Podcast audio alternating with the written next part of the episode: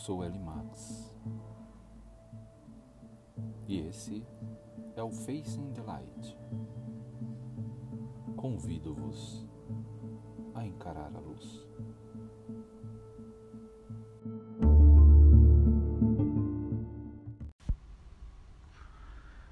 E aí, Lightners, como vocês estão?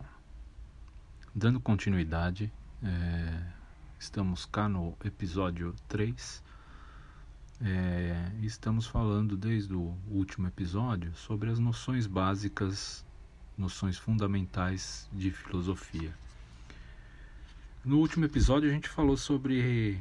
A, fizemos uma introduçãozinha né, para começarmos no, nos ambientar e falamos sobre realidade. Uh, a ideia deste episódio é a gente conversar um pouquinho e falar um pouquinho sobre racionalidade e lógica.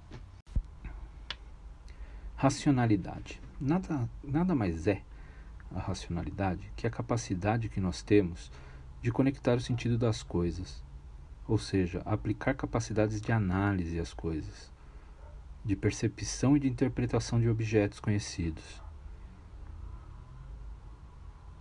Aceitar algo como racional é dizer que está de acordo com o que é apropriado, com aquilo que faz sentido.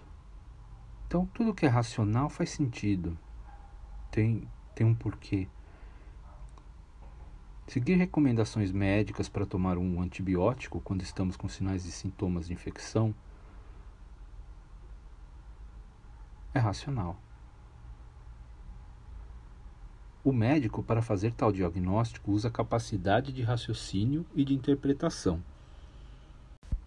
assim como sua experiência, ou seja, conectar sentido das coisas, dos sintomas relatados pelo paciente do que ele próprio percebe e dos métodos testados para tal detecção. Existe uma fórmula. Então, é, ele usou algumas coisas, a experiência, é, os sintomas relatados pelo paciente, o que ele próprio é, reconheceu fazendo o seu exame Sem essa racionalidade, também não há construção do conhecimento. Platão e Aristóteles dizem que o exército da razão é uma parte substancial do bem supremo para os seres humanos. A racionalidade opera mais facilmente e com menos erros através de, de métodos. O mais comum e menos arriscado deles é a lógica. Então, a partir daqui, pensando em racionalidade, a gente já cai diretamente na lógica. Por isso que eu deixei os dois pontos para esse episódio. Então, o método mais simples para você chegar a uma coisa racional, racionalizável, é você aplicar a lógica. E a lógica, vamos de lógica. Lógica é a ciência geral da inferência. Na lógica dedutiva, parte-se de um fenômeno geral para se concluir algo de particular. Por exemplo, todos os pacientes gripados avaliados até hoje relatam coriza e um mal-estar sistêmico moderado. Se há um paciente gripado, ele apresentará coriza e um mal-estar sistêmico moderado. Na lógica indutiva, parte-se do fenômeno particular para concluir algo geral. Por exemplo, a água da bica da minha cidade corre para baixo. Logo, a água de todas as bicas do mundo, em condições similares, correrá para baixo. Na lógica dedutiva, a conclusão não pode ser falsa se as premissas são verdadeiras. Na lógica indutiva, as premissas podem sustentar uma conclusão sem, no entanto, a implicar.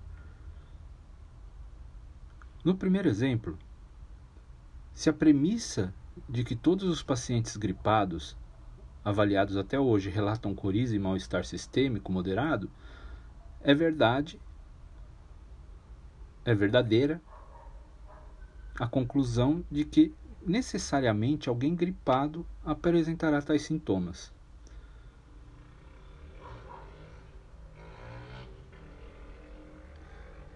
Se um só paciente gripado não apresentar esses sintomas, a conclusão já não será necessariamente verdadeira. Nesse aspecto, ela é mais frágil do que a lógica indutiva. No segundo exemplo, a água da bica é a mesma água de todos os reservatórios do mundo, ou seja, H2O, menos a do Rio de Janeiro que está meio esquisita. Sendo assim, sendo H2O, as características da sua mecânica são as mesmas. Analisando a mecânica de uma amostra de água da bica da minha cidade, aquela que corre para baixo, posso chegar às conclusões gerais sobre a mecânica de toda a água do mundo. Sem necessariamente essas conclusões estarem implicadas com a água daquela bica específica. Sendo assim, particularidades nas premissas da água da bica não implicam necessariamente nas conclusões gerais.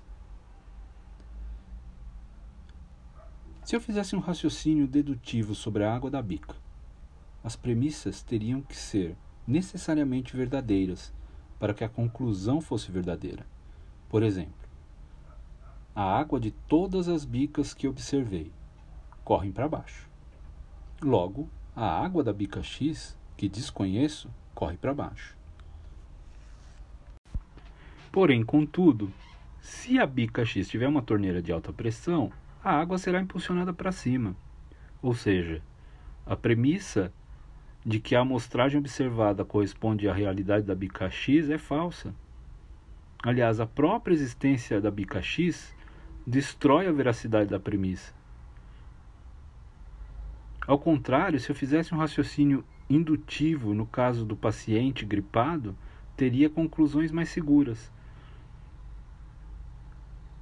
Uma amostragem pequena de tipos variados me mostra características gerais, como se comporta o vírus da gripe, por exemplo.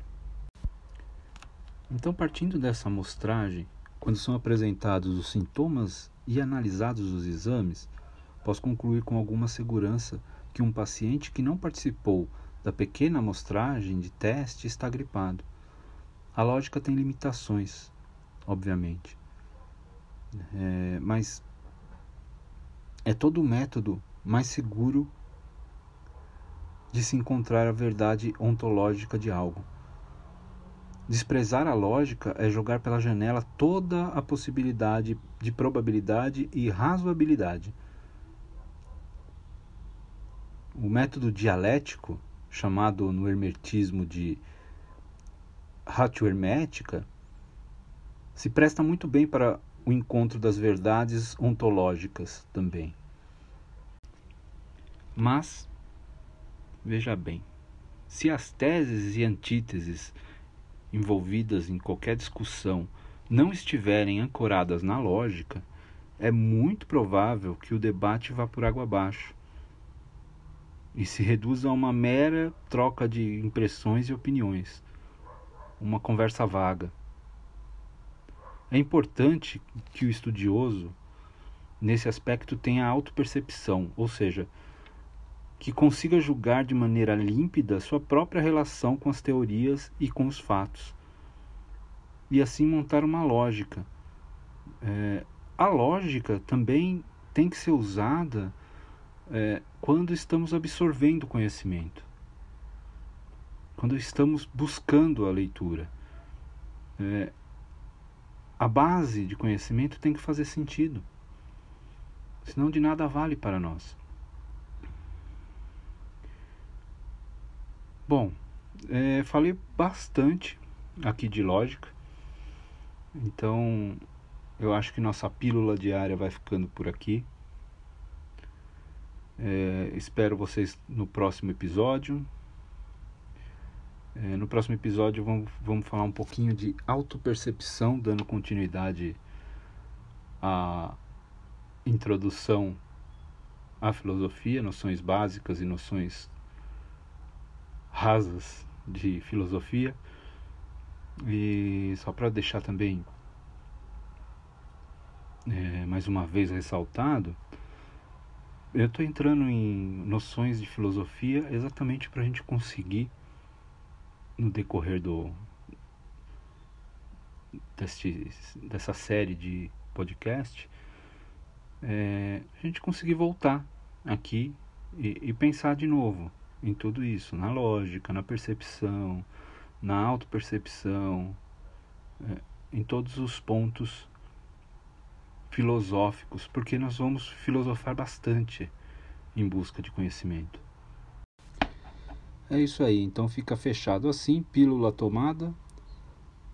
É, no próximo episódio já fica marcado falarmos de autopercepção e sabedoria. Um grande abraço do Max. Até!